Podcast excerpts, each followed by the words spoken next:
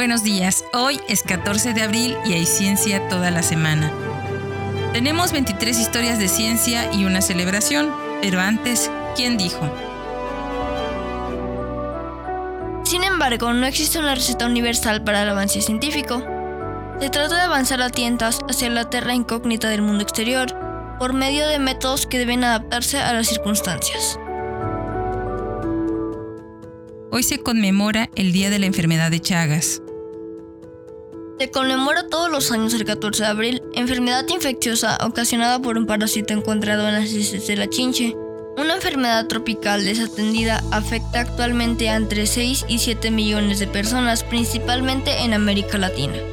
El mal de Chagas es común en los lugares donde viven los insectos triatóminos, que transmiten el parásito Trypanosoma cruzi, es decir, en América del Sur, América Central y México. La enfermedad puede ser moderada y causar inflamación y fiebre, o duradera. Si no se trata, puede provocar insuficiencia cardíaca congestiva. El tratamiento para el mal de Chagas consiste en controlar los síntomas y tomar medicamentos que matan al parásito. Historia de ciencia número 1. Fecha desconocida. Fang fue una científica china, alquimista, que vivió en el siglo I a.C., la primera mujer alquimista registrada en China. Solo se la conoce por su apellido Fang. Fue criada en una familia de eruditos expertos en las artes alquímicas. Estudió alquimia con una de las esposas del emperador Han Wu Ti. Se le atribuye el descubrimiento del método para convertir el mercurio en plata para lo que pudo haber usado la técnica química de la extracción de plata de minerales usando mercurio, donde el mercurio hervido deja residuos de plata pura. Se cuenta que el esposo de Fang, Chen Wei, abusó físicamente de ella tratando de obtener el procedimiento secreto, aunque ella se negó a dárselo. Fang finalmente perdió la razón quizás por el maltrato o por la manipulación del mercurio y se suicidó. Los detalles de la vida de Fang fueron registrados por el autor y alquimista He Hong. Historia de ciencia número 2. Ptolomeo del siglo XVI. Abraham Ortelius nació el 14 de abril de 1527, cartógrafo y geógrafo belga que creó el primer atlas moderno verdadero el Theatrum Orbium Terrarum o Teatro del Mundo, publicado el 20 de mayo de 1570. En sus 187 páginas incluía 53 hojas de mapas, cada una con un texto descriptivo al reverso. Ortelius se formó como grabador y alrededor de 1554 comenzó un negocio de libros, mapas y antigüedades. En 1560, con el estímulo de Gerardus Mercator, Ortelius desarrolló un interés por la creación de mapas y compiló algunos del mundo. Su obra principal, el Teatrum, para el que cotejó mapas de 87 fuentes y luego los grabó cuidadosamente con una apariencia uniforme. Fue impreso por Christopher Platin, un éxito inmediato y pasó por 23 ediciones en su vida. En 1592 tenía 134 mapas. Número 3. Digamos telescopio. En 1611, la palabra telescopio fue utilizada por primera vez en público por el príncipe Federico Cesi. En un banquete celebrado por la Sociedad Científica Pionera, la Academia de Linceanos, o Linces, de la que fue fundador, se celebró para honrar a Galileo en una gran finca en la ladera de su propiedad. Después de que Galileo mostrara a sus invitados los satélites de Júpiter, otras maravillas celestiales e incluso una inscripción en el edificio a tres millas de distancia, aunque el nombre fue anunciada por Cesi para bautizar el instrumento de Galileo, la palabra telescopio en italiano tal vez fue ideada a partir de las palabras griegas por un poeta teólogo griego que resultó estar presente. Tele significa lejos y escopeo ver.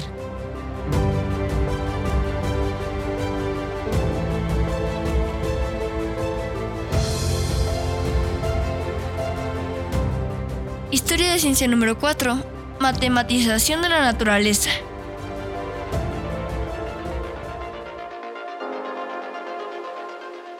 Christian Huygens nació el 14 de abril de 1629, físico y astrónomo holandés que fundó la teoría de las ondas de la luz. Descubrió la verdadera forma de los anillos de Saturno y contribuyó a la ciencia de la dinámica, el estudio de la acción de las fuerzas sobre los cuerpos. Usando una lente que pulió para sí mismo, el 25 de marzo de 1655, descubrió la primera luna de Saturno. Más tarde la llamarían Titán. En 1656 patentó el primer reloj de péndulo, que desarrolló para permitir la medición exacta de las horas mientras observaba los cielos. Huygens estudió la relación de la longitud de un péndulo con su periodo de oscilación en 1673 y afirmó y afirmó teorías sobre la fuerza centrífuga y afirmó teorías sobre la fuerza centrífuga del movimiento circular que influyeron en Isaac Newton para su formulación de la ley de la gravedad. Huygens también estudió y dibujó los primeros mapas de Marte. El 14 de enero del 2005, una sonda espacial de la NASA que lleva su nombre aterrizó en Titán. Historia de ciencia número 5. Alto horno de quema de coque.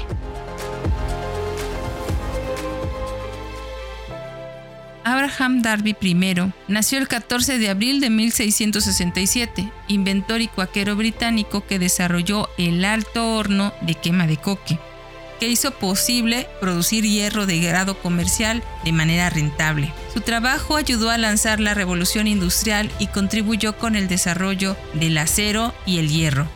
El hijo de Darby, Abraham Darby II, continuó produciendo cilindros de motor de hierro mucho después de la muerte de su padre. La compañía había producido y entregado más de 100 cilindros en 1758. Los descendientes de Darby continuaron su legado creando innovaciones en el proceso de la producción de hierro. Abraham Derby III ayudó con el diseño del puente del río Severn, incorporando hierro en la construcción. La compañía produjo el primer motor de locomotora que incorporó hierro en el diseño de una caldera de alta presión y también produjo otras innovaciones tales como rieles de hierro y un acueducto de canal de hierro. Historia de ciencia número 6. Padre de la arqueología británica. Augustus Henry Lane Fox Pitt Rivers nació el 14 de abril de 1827 arqueólogo inglés que a menudo se le conoce como el padre de la arqueología británica, que hizo hincapié en la necesidad de la excavación total de los sitios, una observación, estatigráficos exhaustivos y una publicación rápida y completa. Al igual que Flinders Petrie, Pitt Rivers adoptó un enfoque sociológico para el estudio de los objetos excavados e hizo hincapié en el valor instructivo de los artefactos comunes, su casa de Londres estaba tan llena de artículos como cráneos, implementos de piedra, cerámica y otras obras de arte que decidió abrir un museo público en Bethnal Green, que organizó de acuerdo con un sistema evolutivo. Cuando su colección se hizo demasiado grande para su museo particular, transfirió todas sus pertenencias a la Universidad de Oxford, donde hoy se encuentra. Historia de ciencia número 7. Pionero en la cirugía del cerebro y la médula espinal.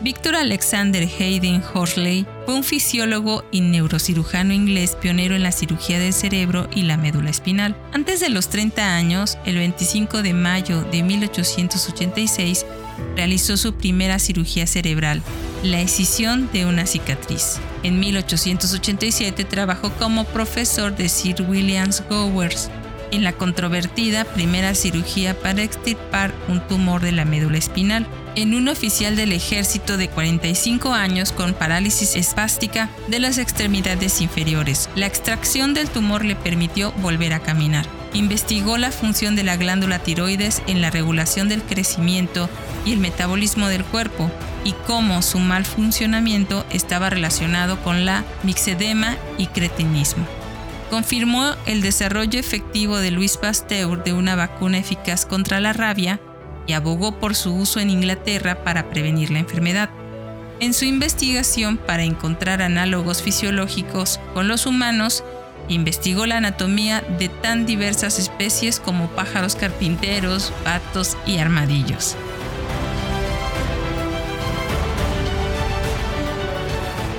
Historia de ciencia número 8. Conductismo intencional. Edward Chase Tolman nació el 14 de abril de 1886, psicólogo estadounidense que desarrolló un sistema de psicología conocido como conductismo intencional que intenta explorar toda acción del organismo. Debido a su fuerte afiliación con la construcción de una psicología científica, adoptó la noción central de conductismo, que lo que hace un organismo es la fuente de datos legítimos. Contrariamente a John B., el enfoque de atomismo de Watson, Pullman abogó por el uso de variables intermedias y se centró en una serie de procesos no muy conductuales, como el propósito, la expectativa, la creencia y la representación espacial. Historia de ciencia número 9. Retroalimentación negativa. Harold Stephen Blake nació el 14 de abril de 1898, ingeniero eléctrico estadounidense que descubrió y desarrolló el principio de la retroalimentación negativa, en el que la salida de la amplificación se devuelve a la entrada, produciendo así una amplificación casi sin distorsión y constante. En 1921, Blake se unió al precursor Bell Labs, en la ciudad de Nueva York trabajando en la eliminación de la distorsión.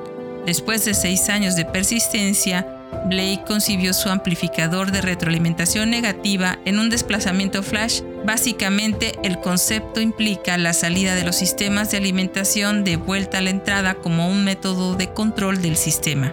El principio ha encontrado aplicaciones generalizadas en la electrónica, incluida la electrónica industrial, militar y de consumo, el armamento, las computadoras analógicas y dispositivos biomecánicos como los marcapasos.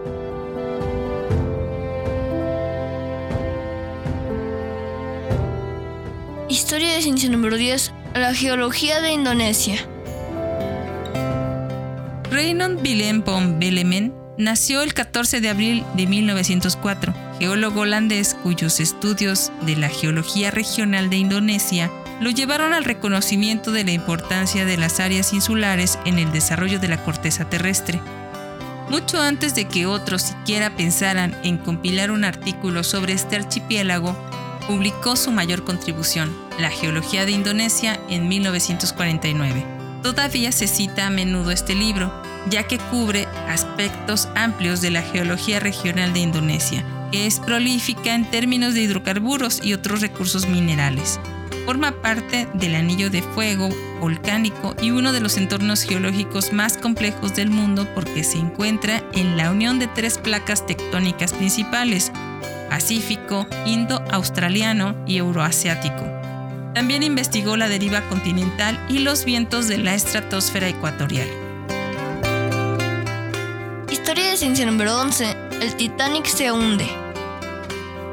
Un día como hoy, de 1912, en Nueva York recibieron la llamada de socorro del Titanic. David Sarnoff recogió el mensaje de entrada, transmitido desde el barco en alta mar. SS, el Titanic se topó con el iceberg hundiéndose rápidamente. Sarnoff, de 21 años, era un operador de telégrafos que gestionaba una potente estación de radiotelégrafo Marconi en la parte superior de un gran almacén en Nueva York.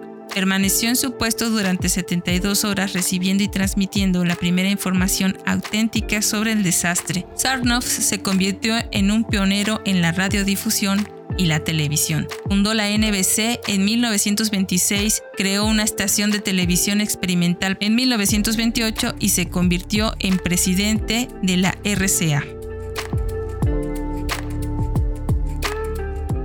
Historia de ciencia número 12. Polímeros conductores.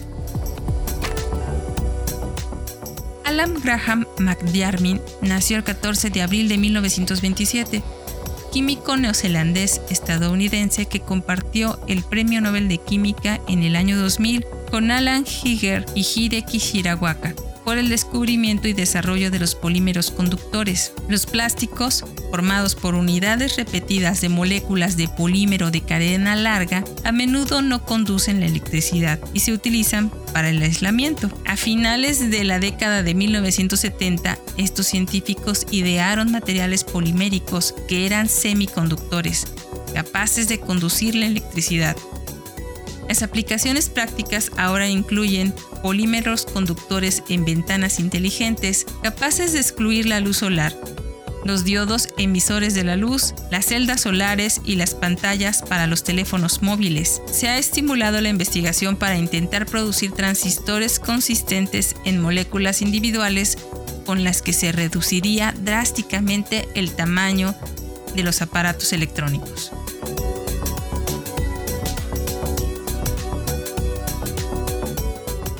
Historia de ciencia número 13. Revolucionario en la medicina personalizada.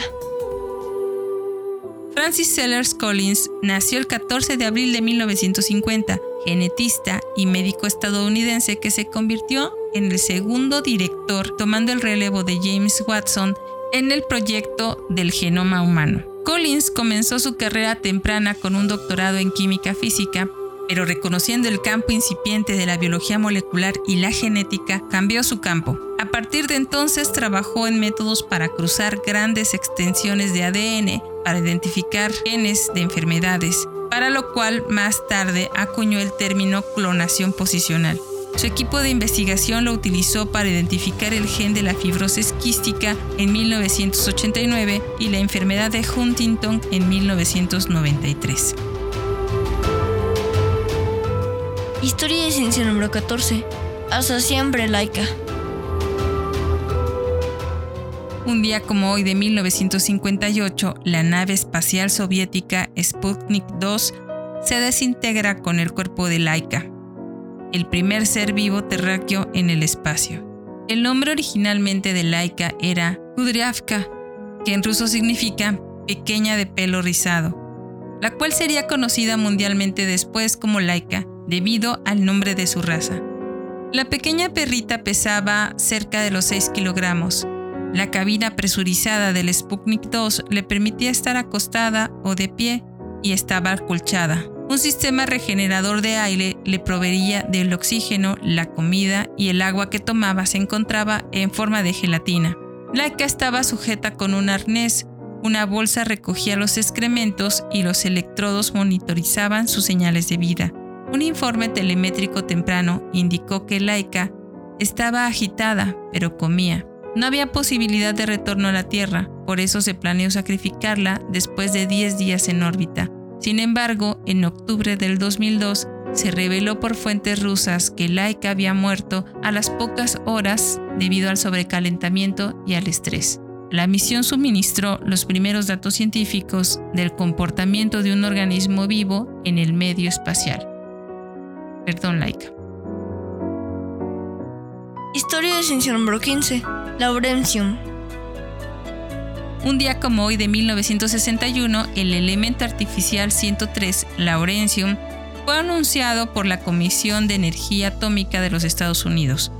La primera evidencia de su creación se produjo el 12 de febrero de 1961 en el Laboratorio de Radiación Lawrence de la Universidad de California en Berkeley.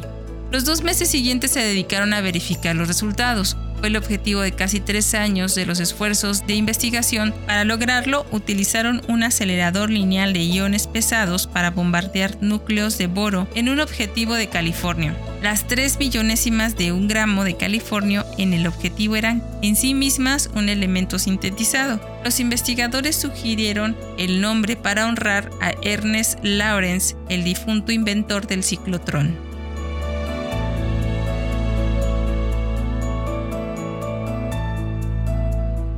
Historia de ciencia número 16. Antes del petróleo, las perlas.